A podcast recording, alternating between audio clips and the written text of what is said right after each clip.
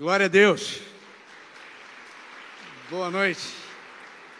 Quero dar as boas-vindas a todos vocês que estão aqui conosco presencialmente, você que está aí online, você também é igualmente importante para nós. Muito obrigado porque você está junto conosco nessa celebração. Sejam todos muito bem-vindos. Nosso pastor está pregando ali na PIB de Itaperuna e eu fui escalado para pregar aqui. Alguns de vocês olham assim, parece ver um mensageiro da desgraça, não é? Pode ficar tranquilo. Well, talvez, talvez para alguns seja, mas eu quero configurar o cenário no qual nós vamos então pregar esse sermão. Por favor, me permita antes de eu orar. Primeira coisa que eu queria pedir, que você que é salvo por Jesus nessa noite, ou você que está aí online, que você se junte a mim, que você pregue junto comigo. Você pode fazer isso? Tá? Segunda coisa, você que ainda não é salvo está aqui conosco, eu não tenho dúvida, ou você que está aí online, você veio para o melhor lugar de campos. Eu não tenho dúvida disso. Se você está naquele processo de tentar entender o que que cristianismo é, o que que aceitar Jesus significa, você veio para o melhor lugar, você está no melhor canal no YouTube agora, porque nós estamos orando para que esta celebração contribua positivamente para que você possa entender que a ficha possa cair nessa noite de que só Jesus Cristo salva. Entendeu? Você veio para o melhor lugar. Terceira coisa que eu queria falar é que vai parecer mesmo que durante o sermão eu seja o mensageiro da desgraça. Mas para você que ainda não é salvo, eu queria mesmo abrir o meu coração para você, que é aqui com o maior carinho, o maior respeito, a maior admiração pela sua vida, é que eu vou estar pregando esse sermão. Hoje eu disse, para o time pastoral aqui, o sermão de hoje é evangelístico raiz. Hoje é aquele sermão que a gente não faz nenhuma apologia, a gente não tem medo de dizer quem a gente serve, o que, que a Bíblia diz. Então, assim, você que ainda não é salvo, abra o seu coração, porque o que nós queremos é que você entre para a família de Deus nessa noite. Este é o objetivo desta celebração. Neste culto, nós estamos exaltando o poder do nome de Jesus. Então, eu quero que você abra o seu coração, é com muito carinho, é com, é com muito respeito à sua posição religiosa que eu vou pregar. Então, aqui, ó, nós vamos orar agora. Então, eu peço que você. O sermão já está acabando, você já pode encomendar a pizza, não agora, mas Entendeu? Já está acabando. Eu tenho três pontos no sermão. O pessoal mal desceu, eles já vão subir e o sermão vai acabar. É rápido. Vamos orar agora. Eu peço você que é membro da família de Deus, que você realmente ore agora, que você esteja intercedendo pelo seu amigo. Talvez o seu amigo da sua célula esteja aqui. Você está convidando, né? E aliás, você que tem sido convidado, você que está aí online, tem sido convidado, saiba que toda a, o ministério da nossa igreja ele se resume nisso, o fato de que Jesus morreu na cruz e ele te ama e ele quer que você seja transportado do império das trevas para o reino do filho do seu amor. É isso. É por isso que nós fazemos o que fazemos aqui na segunda igreja, com o objetivo. Porque se o McDonald's existe para vender hambúrguer para gente, se aquele rapaz ali na frente da igreja ele tem a carrocinha dele ali para vender churros, o reino de Deus existe para salvar e buscar aquele que se havia perdido, segundo as Lucas 19, 10. Este é o negócio da igreja. O nosso desejo é que você se salve, que você seja realmente ah, recebido pelo Senhor Jesus nessa noite. Que você tenha uma postura durante esse sermão não antropológica, ou seja, de que o homem está centrado e que Deus funciona em função do homem, não, segundo o Salmo 24, 1, do Senhor é a terra, a sua plenitude, o mundo e tudo que nele habita, somos nós que funcionamos em função de Deus, e Ele quer que você entenda que Ele te ama nessa noite e que Ele tem um propósito para a sua vida. Eu precisava configurar isso, porque você vai ver que o sermão é duro, mas é um sermão que está na palavra de Deus. Então eu quero orar agora, e você agora, por favor, onde você estiver, aqui ou online, Vamos orar agora. Vamos pedir ao Senhor que fale aos nossos corações. Senhor, em nome de Jesus, no poder do nome de Jesus, que seja amarrado agora toda a intenção de Satanás, que volte para o buraco do inferno tudo aquilo que ele programou e fique lá no inferno. E que agora, pelo sangue que verteu na cruz do Calvário e o túmulo vazio, o teu nome seja glorificado Cumpra a tua promessa, por favor, nessa noite. O Senhor disse que se o teu nome fosse erguido, fosse exaltado, o Senhor atrairia todos os homens para o Senhor. E nessa hora eu clamo essa tua promessa. Faz isso. Abençoa, por favor, em nome de Jesus, todos aqueles que estão aqui que ainda não se converteram ao Senhor Jesus, aqueles que estão online, que eles possam receber a tua palavra com carinho, com amor, com poder, e que hoje haja salvação nesta casa, aí online, onde nós estivermos. Nós pedimos tudo isso, que o Senhor cresça e que eu diminua, segundo a tua promessa de João 3,30, é o desejo do nosso coração, e que a tua palavra, que é lâmpada para os nossos pés e luz para o nosso caminho, nos oriente, nos salve, nos coloque exatamente no centro da tua vontade nessa noite. Por favor, eu peço tudo isso, em nome de Jesus. E o povo de Deus disse: Amém. Amém. Você que está aqui comigo nessa noite, você ainda não se converteu, tudo que eu vou falar aqui agora, tudo que nós pregamos aqui é baseado neste livro. Este livro se chama Bíblia. Bíblia significa livros. Aqui nós temos 66 livros.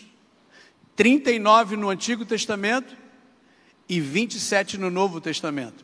E este livro aqui vai contar da história do amor de Deus, do plano redentor dele para todo ser humano, incluindo você e eu. A Bíblia diz que quando Deus criou o mundo, ele criou o mundo, era perfeito. Ele colocou Adão e Eva e ele deu o livre arbítrio para Adão e Eva. Ele disse: "Olha, vocês podem mexer em tudo, mas não mexam aqui nesta árvore". E aí então, eles pecaram, eles não obedeceram a Deus. E deste momento em diante, a Bíblia diz que o pecado entrou no mundo. O pecado, o significado dessa palavra é não atingir a marca de Deus. Nós, como seres humanos, na condição de seres humanos, nós não conseguimos atingir a marca de Deus, o que Ele estabelece no padrão dele de santidade, de pureza, de justiça. Então nós pecamos. A palavra de Deus diz em Isaías 59 que o, o, ouvido, os ouvidos do Senhor não estão cerrados, o braço dele não está encolhido para que não possa salvar, mas as nossas iniquidades fazem separação entre nós e Deus, de modo que ele não pode ouvir. Então o pecado separou o homem. E a Bíblia diz que existe uma separação terrível entre céu e inferno. E a palavra de Deus em Lucas, no capítulo 16, vai falar sobre isso. Porque uma das mais antigas desilusões religiosas existente aqui se destina a conversar com os mortos. Os que praticam tais coisas creem na tentativa de se comunicar com os mortos. E nos momentos de sessões que eles, eles estabelecem, o objetivo é, é bem simples: é de manter contato com os entes queridos que já morreram, ou de obter informações da vida do além. E durante esses tempos, o que eles precisam, que eles buscam saber com os mortos é: você está feliz? Você é feliz? Você tem corpo? Como é que é a vida aí? O que você sabe o que está acontecendo na Terra? Então há uma procura muito grande e é claro que nós sabemos que os vivos não se comunicam com os mortos. Contudo, a mera existência de tal prática através dos anos é uma evidência de que, de fato, desde o início dos tempos, as pessoas imaginam o seguinte: se os mortos pudessem falar, e especificamente os mortos que estão no inferno, se eles pudessem falar, o que é que eles falariam? A Bíblia é um livro completo. O Senhor não nos deixou sem resposta. Porque em Lucas, no capítulo 16, eu convido você a abrir a Bíblia, porque toda a pregação que nós fazemos é baseada na Bíblia, descreve lá o que o Senhor nos relata sobre esta questão. Abra comigo a sua Bíblia em Lucas, no capítulo 16. Eu vou ler do verso 19 ao verso 31. Aqueles que acharam, digam amém. Você pode acender a luz aí, Slavinho?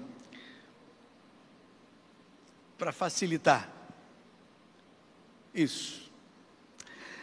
Isso é o Senhor Jesus que está dizendo uma parábola do rico e Lázaro. Então o verso 19 diz assim: Havia um homem rico que se vestia de púrpura e de linho fino e vivia no luxo todos os dias. Isso é o Senhor Jesus que está dizendo. Diante do seu portão fora deixado um mendigo chamado Lázaro, coberto de chagas. Este ansiava comer o que caía da mesa do rico. Ah, até os cães vinham lamber suas feridas. Chegou o dia em que o mendigo morreu e os anjos o levaram para junto de Abraão. O rico também morreu e foi sepultado no Hades, onde estava sendo atormentado. Hades é a palavra para inferno no grego. Onde ele estava sendo atormentado. Ele olhou para cima e viu Abraão de longe com Lázaro ao seu lado. Então chamou: Pai Abraão, tem misericórdia de mim e manda que Lázaro molhe a ponta do dedo na água e refresque a minha língua, porque estou sofrendo muito neste fogo. Mas Abraão respondeu: Filho, lembre-se de que durante a sua vida você recebeu coisas boas, enquanto que Lázaro recebeu coisas más. Agora, porém, ele está sendo consolado aqui e você está em sofrimento. E além disso, entre vocês e nós há um grande abismo, de forma que os que desejam passar do nosso lado para o seu, ou do seu lado para o nosso, não conseguem. Ele respondeu: Então eu te suplico, pai, manda Lázaro ir à casa de meu pai, pois tenho cinco irmãos, deixa que ele os avise, a fim de que eles não venham também para este lugar de tormento. Abraão respondeu: Eles têm Moisés e os profetas, que os ouçam. Não, pai Abraão, disse ele, mas se alguém dentre os mortos fosse até eles, eles se arrependeriam. Abraão respondeu: Se não ouvem a Moisés e aos profetas, tampouco deixarão convencer, ainda que ressuscite alguém dentre os mortos. Que Deus abençoe a leitura da Sua palavra. O rico vivia no luxo e Lázaro vivia no lixo. Não há menção de funeral do Lázaro. O mendigo, verdadeiramente, com toda probabilidade, talvez ele tenha sido considerado um indigente. Muito possível que não tenha tido funeral, porque naquele tempo em Jerusalém, os corpos dos desconhecidos indigentes eram levados para o depósito do lixo da cidade, que depois seriam queimados junto com o lixo. O homem rico também morreu. Eu paro o sermão aqui para dizer para você que a passagem de Lucas 16, 19 a 31 não é uma apologia para dizer que aqueles que nasceram em berço de ouro vão para o inferno, ou aqueles que são pobres e vivem nas ruas, são moradores de rua, são aqueles que foram predestinados aí para o céu. Não, você vai ver isso no final do sermão. Eu quero ressaltar aqui que essa é a coisa mais democrática da face da terra. Eu disse com carinho, digo para você isso a coisa mais democrática que um dia você vai morrer. Um dia eu vou morrer. Essa é a coisa mais democrática da face da terra. Preto, branco, amarelo, azul, rico, pobre, analfabeto, pós-doutorado, muito bem sucedido, vem de família rica, vem de família com pedigree, família nobre, família simples, aonde quer que você more, essa é a coisa mais democrática da face da terra. A nossa a nossa oração nessa noite é que você esteja preparado para esse dia. Às vezes a gente não gosta de falar sobre isso, mas a Bíblia diz que tanto mendigo quanto rico morreram. Seria interessante se nós estivéssemos lá para ver como é que foi esse sepultamento do rico. Quantas pessoas estavam lá? O que que o pastor pregou? O mais importante é que apesar de todo luxo, riqueza e condição, o homem rico também morreu. Alguém disse que nós estamos em estado terminal, é só uma questão de tempo. É só a gente olhar o nosso corpo, né? A cena agora é na eternidade. O mendigo foi levado pelos anjos até o seio de Abraão, que é uma figura de linguagem para dizer que ele foi levado à presença de Deus. O homem rico, este foi para o inferno e Lázaro na presença de Deus. Através dessa história, Jesus nos dá informações preciosas da vida, da realidade eterna depois desta morte. Se os mortos no inferno pudessem falar alguma coisa, a primeira coisa que eles falariam, que o inferno não é uma piada. O inferno não é brincadeira. E essa mensagem é também para a gente, sabe por quê, irmãos? Porque às vezes a gente esfria no nosso envolvimento com o Evangelho, em participar de uma célula, de se enganjar em ter um amigo, de falar, de convidar, porque de alguma forma a nossa ideia de inferno foi diluída. A gente perdeu um pouco da, da ideia, da realidade do inferno. O Zeca Pagodinho, há um tempo atrás, no Fantástico, ele disse sobre o inferno, ele fez uma apologia disse assim, um foguinho também é bom. Segundo Lucas 16, 19 a 31, é, é, é um negócio terrível. Se o morto no inferno pudesse falar hoje para você, ele ia dizer: o inferno não é uma piada, ela, ele não é uma brincadeira.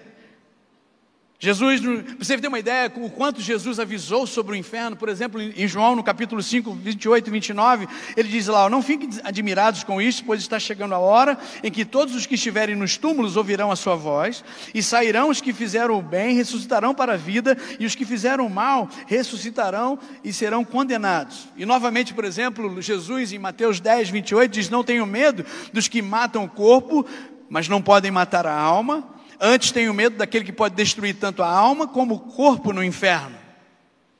Jesus, no Sermão do Monte, em Mateus 5, 29, ele diz lá: Se o teu olho direito fizer pecar, arranque-o e lance-o fora. É melhor perder sua parte no seu, uma parte do seu corpo do que se todo ele lançado no, no inferno. O próprio Jesus aborda essa questão. E depois de esclarecer sobre o julgamento final, quando ele separará ou dividirá os seres humanos como um pastor separa ou divide as ovelhas dos bodes, o Senhor dirá, e está escrito em Mateus no capítulo 25, 41, ele diz: Então dirá aos que estiverem à sua esquerda, malditos, apartem-se de mim para o fogo eterno, preparado para o diabo e os seus anjos. Apesar desses ensinamentos claros do Senhor Jesus, muitos ainda tratam o inferno como um mito como uma coisa que não seja real. Eu pergunto, se você tem esse posicionamento, é, qual é o Deus que você tem cultivado? É o Deus da sua imaginação ou o Deus da Bíblia? Porque a, a, às vezes a gente tem problema de, de, de conciliar o fato de que Deus é bom, nós cantamos isso aqui, mas também de que Ele julgará as pessoas. Essa é uma outra realidade da Bíblia. Eu não escrevi a Bíblia, é o que está escrito na Bíblia. A palavra de Deus fala de ambas as realidades. E o que nós temos na palavra de Deus está escrito em João 3,16. Eu, eu peço que você que está pregando junto comigo, aí online, recite comigo João 3,16. O que, que diz João 3,16? Porque Deus, de tal maneira que Deus. Para quê?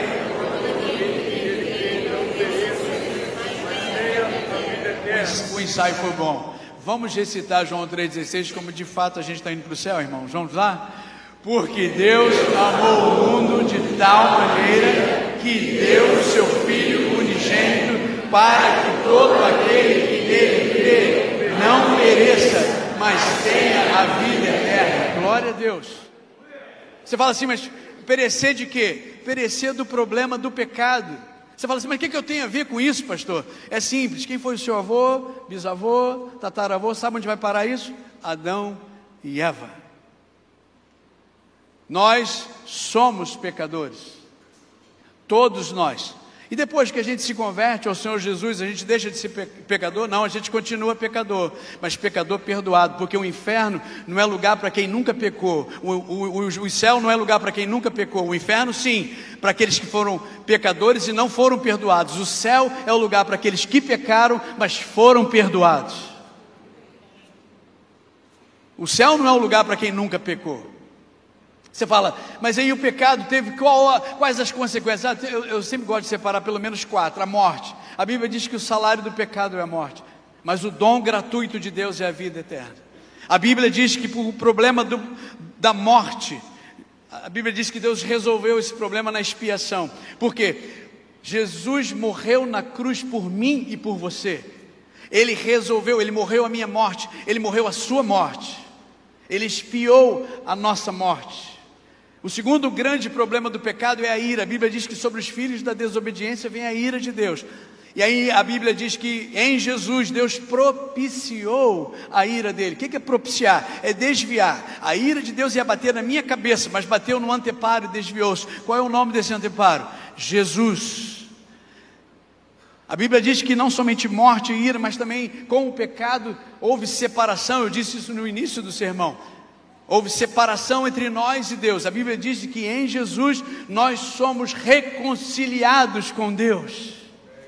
E não somente reconciliação para o problema da separação, mas também nós fomos redimidos do problema da escravidão, porque o problema do pecado é grande. Ele não somente traz morte, ira, separação, mas também escravidão. E para o problema da escravidão, a Bíblia diz que Deus redimiu, ou seja, Ele pagou o resgate da nossa alma. E você fala assim, mas por que, que Deus fez tudo isso? Porque Ele te ama. Ele ama você aí onde você está agora online, Ele ama cada um de você. E o, e o, que Deus deseja é que você esteja no céu. Pode ser que o seu vizinho não queira que você vá para o céu, mas Deus não abre mão de ter você no céu. Pode ser que, pode ser que o seu chefe não queira você no céu, mas Deus não abre mão de ter você no céu. Pode ser que a sociedade não queira você no céu, mas Deus não abre mão de ter você no céu. Deus fez tudo para que você seja recebido no céu. Ele fez tudo. Ele espiou a nossa morte, ele propiciou a ira, ele nos reconciliou e ele nos redimiu da escravidão do pecado. Deus fez tudo. As pessoas vão para o inferno contra a vontade de Deus. Porque ele quer, ele quer que cada pessoa seja salva. Você fala assim: caramba, pastor, o sermão hoje está meio duro. Está meio daquele de botar medo nas pessoas, é verdade. Às vezes a gente coloca medo nas nossas crianças, né, quando elas são pequenininhas, para não atravessarem a rua e não serem atropeladas. Não é verdade? Vance Havner uma vez disse: é melhor nós nos convertermos diante de um sermão como este do que ir para o inferno por causa de desilusões religiosas. É melhor nós nos convertermos diante de um sermão como este do que ir para o inferno por causa de desilusões religiosas. A minha esposa se converteu num sermão desse. Nós tínhamos na nossa igreja um irmão que ele pregava o mesmo sermão, irmão Hermínio José Ferreira, já está na glória. Ele começava lá em Adão, ele terminava no lago de fogo de enxofre. Ele falava sobre a arca de Noé, ele sempre caía lá no lago de fogo de enxofre. Uma vez Adriano entrou na igreja e, o, e o, irmão José Hermínio eh, pregou, e, e, aí então ela se converteu, porque no final de semana ela falou, falou a realidade. A Bíblia diz que tem um lago de fogo de enxofre preparado para o diabo e os seus anjos. O inferno não é uma piada. Em nome de Jesus, eu estou aqui para facilitar o processo da sua conversão a Jesus. O inferno não é uma piada. O ponto desse sermão também não é simplesmente para defender a existência do inferno, mas também para dizer para você que você não pode ter liberdade sem responsabilidade. Você não pode ter liberdade, é o que você tem, sem responsabilidade. Você não pode viver como quiser e não sentar no banquete das consequências. Eu não posso viver como eu quiser e não sentar no banquete das consequências. Você não pode tomar uma cachaça e não ficar tonto e ter uma ressaca. Você não pode trair a sua esposa, o seu esposo e não se sentir culpado. Você não pode ter prazer sem consciência e não tem como ter céu sem a presença do inferno. E na Bíblia não há promessa de salvação automática e universal. Se você comprou essa ideia, eu peço em nome de Jesus que você se desvencilhe disso. A palavra de Deus, a Bíblia diz no Salmo 119, verso 105, que ela é lâmpada para os nossos pés e luz para o nosso caminho. Ou seja, ela ajuda a gente a identificar onde a gente está, porque ela é lâmpada para os nossos pés e ela é luz para o nosso caminho. Ou seja, a palavra de Deus ajuda você a identificar onde você está espiritualmente, onde você está emocionalmente, onde você está profissionalmente, onde você está relacionalmente, e ela não somente para aí, ela aponta a direção que você deve ir espiritualmente, relacionalmente, emocionalmente, profissionalmente. Eu espero que a palavra de Deus nessa noite esteja alertando você, ajudando você a identificar onde você está. Aonde você está com relação à sua salvação? Reparem que a realidade mais cruel não é que as pessoas longe, afastadas de Jesus, estão apenas confusas, Não, elas estão perdidas, estão indo para o inferno. E se o morto sem Jesus pudesse falar, ele diria alto e claro que o inferno não é uma brincadeira. No inferno não tem ateu, sabia disso? Baseado na palavra. Você viu o que, que o rico diz? Ele diz: Olha, Pai Abraão, manda Lázaro ir lá em casa, eu tenho cinco irmãos. No inferno não tem ateu, e o sujeito vira até evangelista. Ele diz: Olha, vai lá e avisa lá o pessoal, prega o evangelho. Vai lá, avisa o pessoal lá. Manda Lázaro ir lá em casa. Manda ele dizer lá para todo mundo que o inferno não é brincadeira.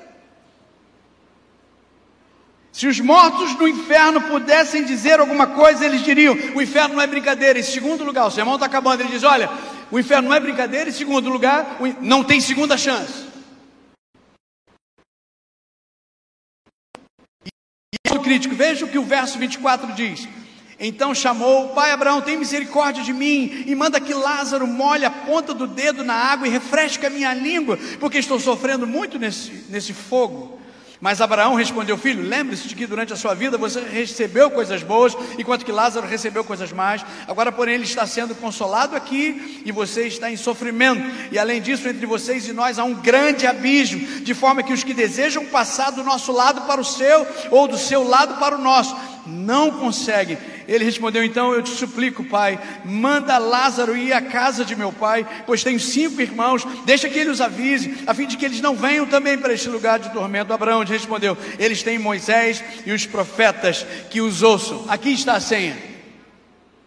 Aqui o texto não é uma apologia, ah, eu nasci em berço de ouro, portanto estou designado para o inferno. Não, não, reparem, Abraão diz: olha, eles têm Moisés e os profetas, que eles os ouçam. Lázaro ouviu os profetas, Lázaro ouviu aqueles que pregavam sobre Jesus, Lázaro ouviu sobre a obra redentora do Senhor Deus. Lázaro ouviu, e o texto no grego sobre ouvir é: ele creu. Lázaro não somente ouviu, mas creu. Talvez você tenha passado muito tempo da sua vida só ouvindo falar do Evangelho. Talvez seja aquela, aquela vizinha que bota aquele louvor lá, não é? Talvez seja sua avó, seja um amigo que fica falando do Evangelho para você. Lázaro não somente ouviu, mas ele creu. E Abraão representando aqui, Deus diz: olha, que eles ouçam lá. E a minha oração é que você ouça o que nós estamos pregando para você hoje aqui. Nós estamos pregando para você que o inferno não é brincadeira. E que não tem segunda chance. Uma vez que você bata lá, já era. Não tem volta. E essa é uma expressão aqui chave, um grande abismo. Por quê? Pois a questão do inferno é final. Não há ponto de retorno. A separação do inferno é permanente. Não há esperança de mudança no inferno. Não há possibilidade de crescimento no inferno. Não há possibilidade de arrependimento ou perdão no inferno. O abismo significa que depois da morte termina a nossa oportunidade de salvação. E por último, se o morto no inferno pudesse falar, ele não somente diria que o inferno não é uma brincadeira, que não tem segunda chance, mas sabe o que ele falaria? Aceite o Senhor Jesus como seu Senhor e Salvador pessoal agora. Aceite o Senhor. E essa palavra aceite, às vezes você fala assim, às vezes nós, nós, eu quero pedir perdão, sabia? Porque às vezes a gente não comunica bem. Aceite o Senhor Jesus não é quebra o galho de Jesus aí, ele está precisando de uma casa hoje, quebra o galho dele, aceita ele. Hã? Quebrar o galho de Jesus. Você recebe ele aí, tadinho. Hã? Não.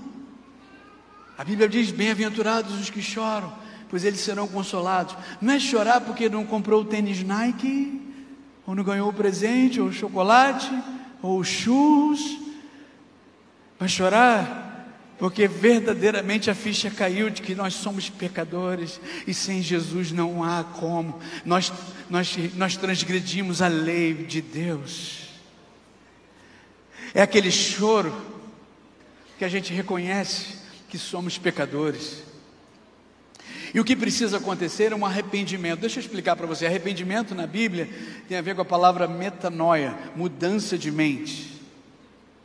É a mudança de mente que provoca mudança no nosso comportamento. Talvez você tenha ouvido falar de Jesus toda a sua vida. Hoje eu quero convidar você a, pela fé, entregar a sua vida a Jesus, dizer: Senhor, eu quero que o Senhor seja o Senhor e Salvador da minha vida. Eu quero que o Senhor entre na minha vida e que o Senhor conduza o restante da minha vida. Que o Senhor estabeleça os teus propósitos na minha vida. Que o Senhor escreva uma nova página na minha vida. O rico disse: manda que alguém vá lá, manda Lázaro ir lá falar com os meus irmãos.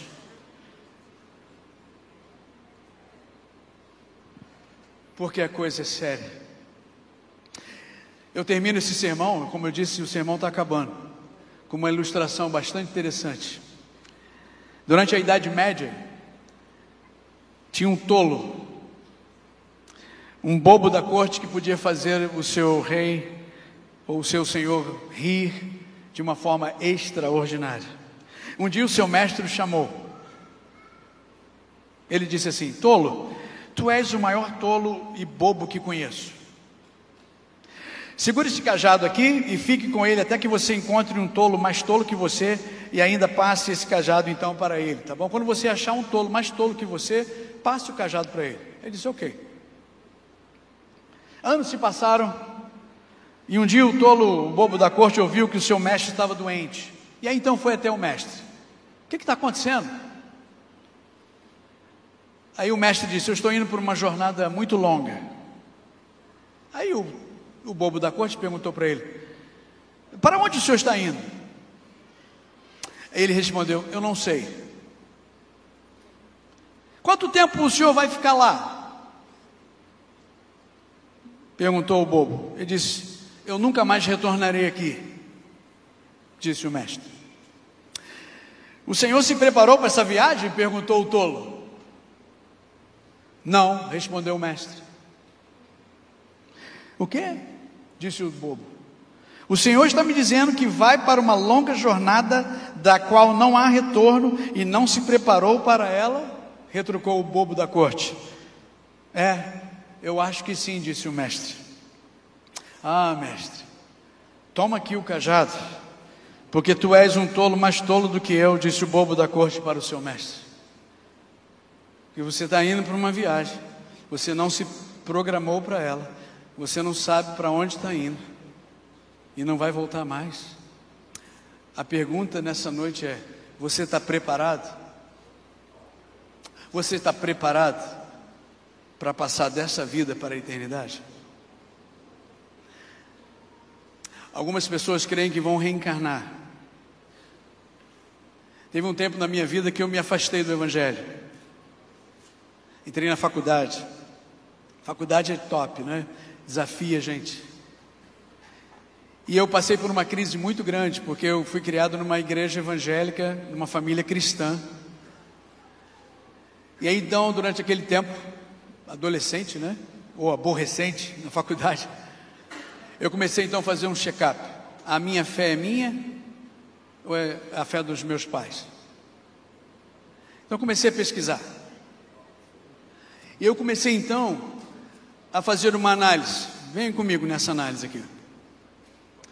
A nossa vida, vamos usar a ilustração de uma pizza. Você corta ela em pedaços. Você tem a sua área lá emocional, sua área profissional, política, a sua área espiritual, relacional. E quando a gente é criança, a gente não está muito preocupado em definições nessas áreas. A gente não está preocupado com quem a gente vai casar. A gente não está preocupado em qual profissão nós vamos ter, certo? Em quem vamos crer. Mas à medida que a gente vai crescendo, nós temos que tomar algumas decisões. Então eu separei a questão espiritual. E aí então, eu comecei a fazer algumas pesquisas. Porque eu fiz algumas perguntas para mim, Elisa, a tua fé é importante? Eu disse, sim, é óbvio. E você vai colocar a sua fé em qualquer coisa? Eu disse, obviamente que não. Eu quero botar a minha fé em algo que possa me garantir alguma coisa. E o que, que você tem aí para crer? Ah, você tem Abraão, você tem Mohammed, você tem Jesus, você tem Siddhartha Gautama, você tem Confúcio, então eu comecei a ler.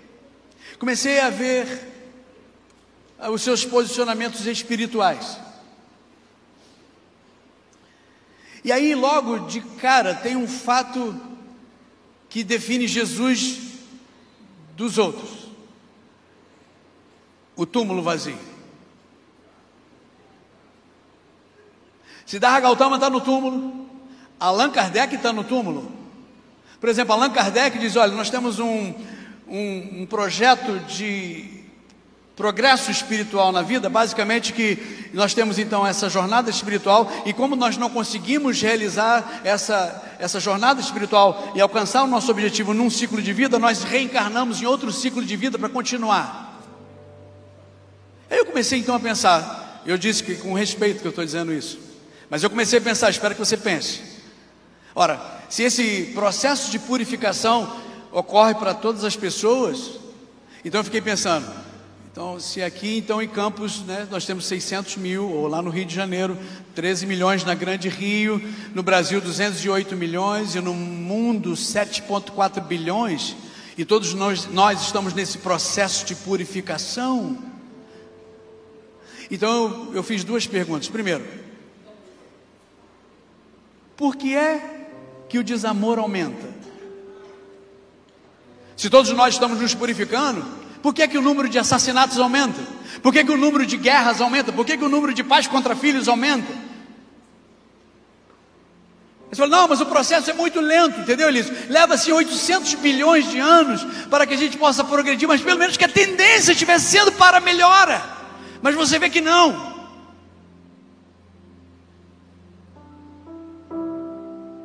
O segundo problema é matemático.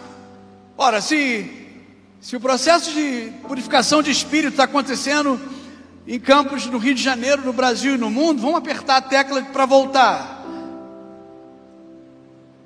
Há mil anos atrás tinha 7,4 bilhões de habitantes? Não. Aí a pergunta lógica é: de onde estão vindo esses espíritos? Aí, óbvio, eles vão dizer: estão vindo de outras galáxias. É melhor crer em Hebreus 9, 27. Está escrito lá: o homem está determinado a viver e morrer uma só vez e depois o juízo. Entendeu? Não paga para ver. Se o morto pudesse falar no inferno, ele diria: o inferno não é brincadeira. Você só vai viver e morrer uma só vez. Eu só vou viver e morrer uma só vez. Entendeu? A única diferença, eu imploro que você abra sua mente, é que nós já entendemos essa mensagem. Você fala, pastor, eu recebo o Senhor Jesus, o que vai acontecer? Você vai entrar para o grupo, para a família dos pecadores que foram perdoados. É isso, é isso. Nós não somos a reunião dos santos puros, justos e bons. Nós somos aqueles que estão no processo de se tornarem santos, puros, justos e bons. Porque a única habilitação ampla, geral e restrita que nós recebemos é que nós estamos salvos uma vez salvo, sempre salvo. Nunca mais o Senhor vai desistir da gente. Mas se você não sabe matemática hoje aqui nessa noite e tem uma prova amanhã, não pense que você vai se dar bem nessa prova. Você vai tirar zero lá, se você não sabe matemática entendeu? Se você tem problema em cumprir a sua palavra, você vai entrar num processo para aprender mais sobre o caráter de Jesus. É por isso que a gente faz parte de uma célula, é por isso que nós temos uma família para viver a vida juntos, é por isso que nós vemos a igreja, é por isso que a gente participa de celebrações como essa. E aqui, irmãos, aqui agora para nós, uma palavra para os crentes, olha só, celebração é quando a gente recarrega a nossa bateria espiritual. Entendeu? Aí a igreja funciona quando a gente passa dessa porta aqui para fora, é onde a igreja vai funcionar. É você lá na sua casa, é na sua profissão, é na sua célula, é no seu vizinho, as pessoas que você encontra. Você recarrega por da celebração, tem que recarregar a sua bateria espiritual para você ser o povo de Deus lá fora, iluminando a luz do Evangelho. E eu imploro, meu apelo é para você nessa noite também. Você perdeu a paixão pelos perdidos. Talvez você tenha diluído na sua mente a realidade do inferno. E eu estou junto com você. Eu quero que o Senhor renove a minha paixão pelos perdidos nessa noite. Eu ia pregar um outro sermão. Eu ia pregar em Jeremias 18. Vaso quebrado. O Senhor falou assim: não, é sermão evangelístico raiz. Entendeu? Nós não temos medo de dizer para você nessa noite, falamos com todo carinho, você que está aí online, você que está aqui presencialmente, se você não tiver Jesus como seu Senhor e Salvador pessoal, você vai queimar no buraco do inferno. E Deus não quer que você vá para lá, Ele quer você no céu, entendeu? Deus quer você no céu. O teu vizinho pode não querer você no céu, mas Deus quer você lá. Ele não abre mão de você lá. E ele fez de tudo. Ele enviou Jesus. Jesus morreu a sua morte. Jesus morreu a minha morte. Ele propiciou a ira. Ele nos reconciliou com ele. E ele nos redimiu da escravidão, porque Deus amou o mundo de tal maneira que deu o seu filho unigênito para que todo aquele que nele crê não pereça, mas tenha vida eterna.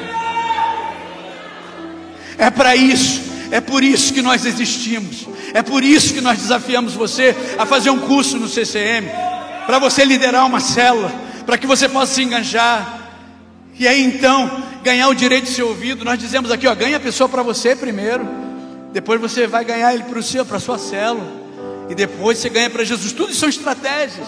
Se você não sabia, você que está vindo para uma célula, é isso.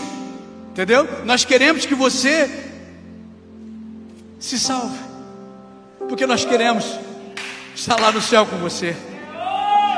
Nós não somos a reunião daqueles que têm o boarding pass, o ticket para entrar dentro do avião.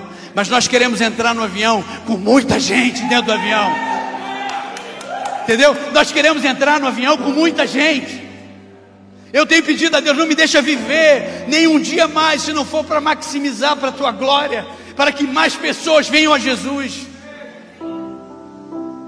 Eu não sei, talvez esse seja o último sermão que eu vou pregar. E se for o último sermão, é o último sermão, um sermão top que eu gostaria de pregar mesmo.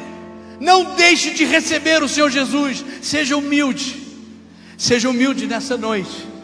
E eu vou orar uma oração aqui agora que está descrita em Romanos 10, 9. Em Romanos 10, 9 está escrito assim: ó, se com a tua boca você confessar que Jesus é o Senhor, e em teu coração credes que Deus o ressuscitou dentre os mortos, serás salvo. Não é a minha palavra, é a palavra de Jesus. Está aqui. Você crê nisso? Um grande pregador do século XIX chamado Charles Spurgeon, ele diz assim: uma grande, uma pequena fé leva o ser humano para o céu. E uma grande fé traz o céu até esse ser humano. Eu confesso que eu não tenho essa grande fé para trazer céu. Mas em 73, 1973, eu tinha uma pequena fé. E eu entreguei ela nas mãos de Jesus. E desde aquele dia o meu nome está escrito no livro da vida. E eu quero que o teu seja escrito lá nessa noite. Você fala, pastor, o que, é que eu tenho que fazer? Você tem que orar a oração de Romanos 10, 9. Eu já disse isso aqui. Eu penso que naquele dia nós vamos ter alguns grupos. E todos os grupos serão surpresos. Eles serão surpreendidos. O primeiro grupo vai ser o grupo dos salvos e redimidos. Com você, que vai se converter nessa noite, que vai vir, a família de Deus. Vai ser o top. Mas nós vamos ser surpreendidos, sabia? Porque a Bíblia diz, 1 Coríntios 2,9, que nem olhos viram, nem ouvidos ouviram, nem jamais penetrou no coração humano aquilo que Deus tem preparado para aqueles que o amam. E olha que a gente já viu tanta coisa boa, né? Você vai aqui em Campos, você anda, você vai lá no Morro do Rato, você vê tanta coisa linda aqui em Campos, tanta coisa bonita. A Bíblia diz: nem olhos viram, nem ouvidos ouviram, nem jamais penetrou no coração humano aquilo que Deus tem preparado para aqueles que o amam o céu vai ser um negócio extraordinário. Nós vamos estar muito surpresos lá.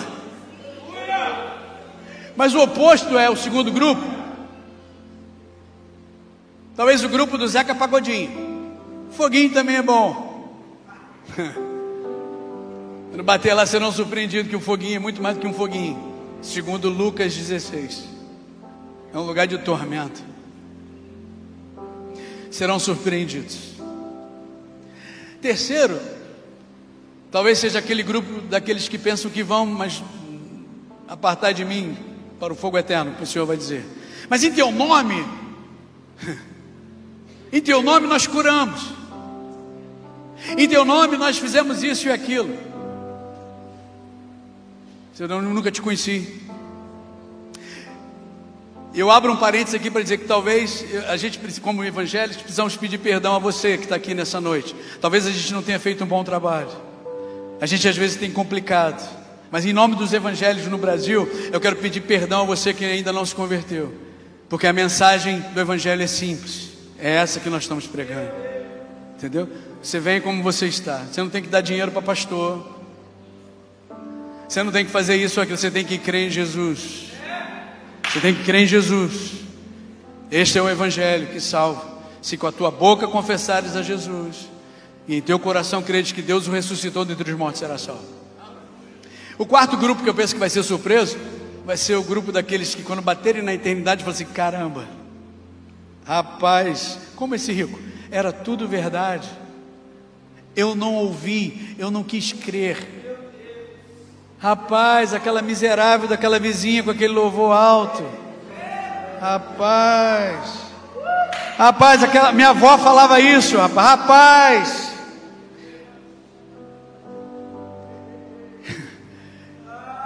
E na hora lá o Senhor vai dizer assim: Vinde benditos de meu Pai, possuí por herança o reino que está preparado desde a fundação. Como é que é o um negócio?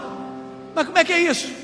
Não, Teve um dia que você foi na segunda igreja, presencialmente, lá em Campos dos Goitacazes. Você estava online e teve um louco lá de um pastor que orou a oração de Romanos 10, 9. E naquele dia, 24 de julho de 2022, eu escrevi no livro da vida o teu nome, com a pequena fé que você depositou quando você orou Romanos 10, 9. E quando eu escrevo o nome de alguém no livro da vida, a carga da caneta é o sangue do cordeiro. E não tem buraco, não tem borracha que possa apagar o teu nome. Entendeu? Mas eu, mas eu escrevi. Naquele dia, naquele dia eu contei a tua fé, foi verdade.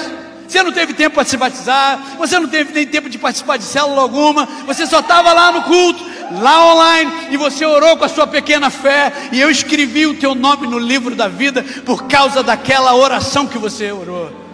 Eu quero perguntar para você nessa noite: você está pronto para orar? Você está pronto para receber?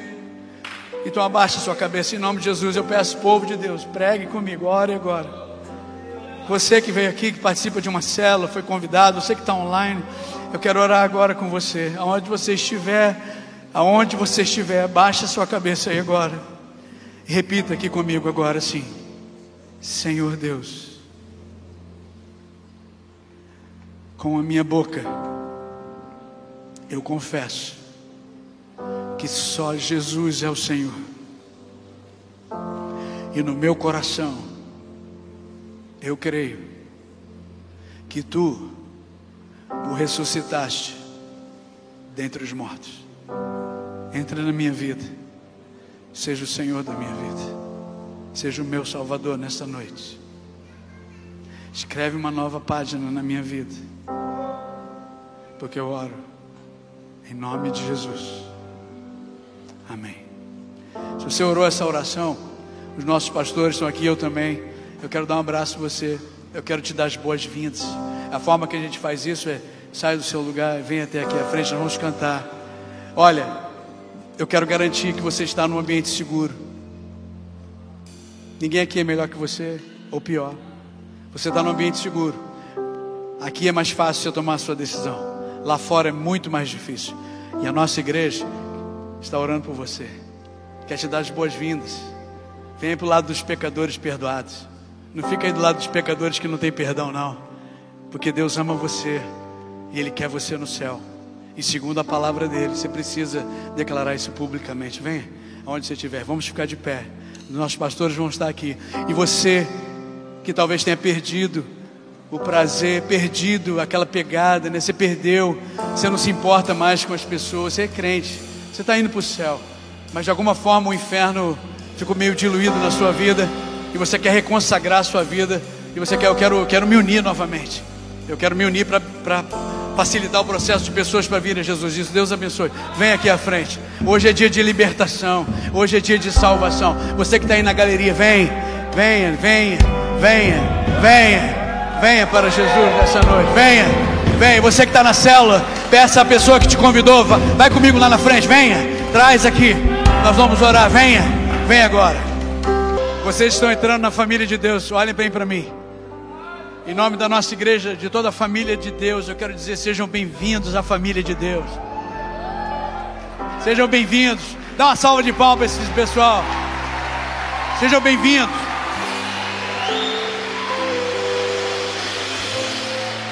Sejam bem-vindos, irmãos. Batam mais forte. Sejam bem-vindos. Grande decisão nessa noite. Grande decisão. Nesse exato momento, os nomes de vocês estão sendo escritos no livro da vida. No livro da vida. Nunca mais sozinho. Agora o Espírito Santo, a igreja. Você está no meio, participa de uma célula. Não deixa de participar de uma célula. A gente não pode viver sem célula. Nossa igreja é uma igreja em célula. Participe de uma célula. Entendeu? E nós vamos criar avenidas para que você possa servir a Deus. Sejam muito bem-vindos. A nossa igreja está preocupada onde você esteve. Nós estamos preocupados para onde você vai. Não vem aqui, ah, pastor, eu estava aqui, foi 10 anos. Não queremos saber, nós queremos saber para onde você vai. Página nova. Página nova. Que Deus abençoe vocês. Que Deus abençoe todos vocês.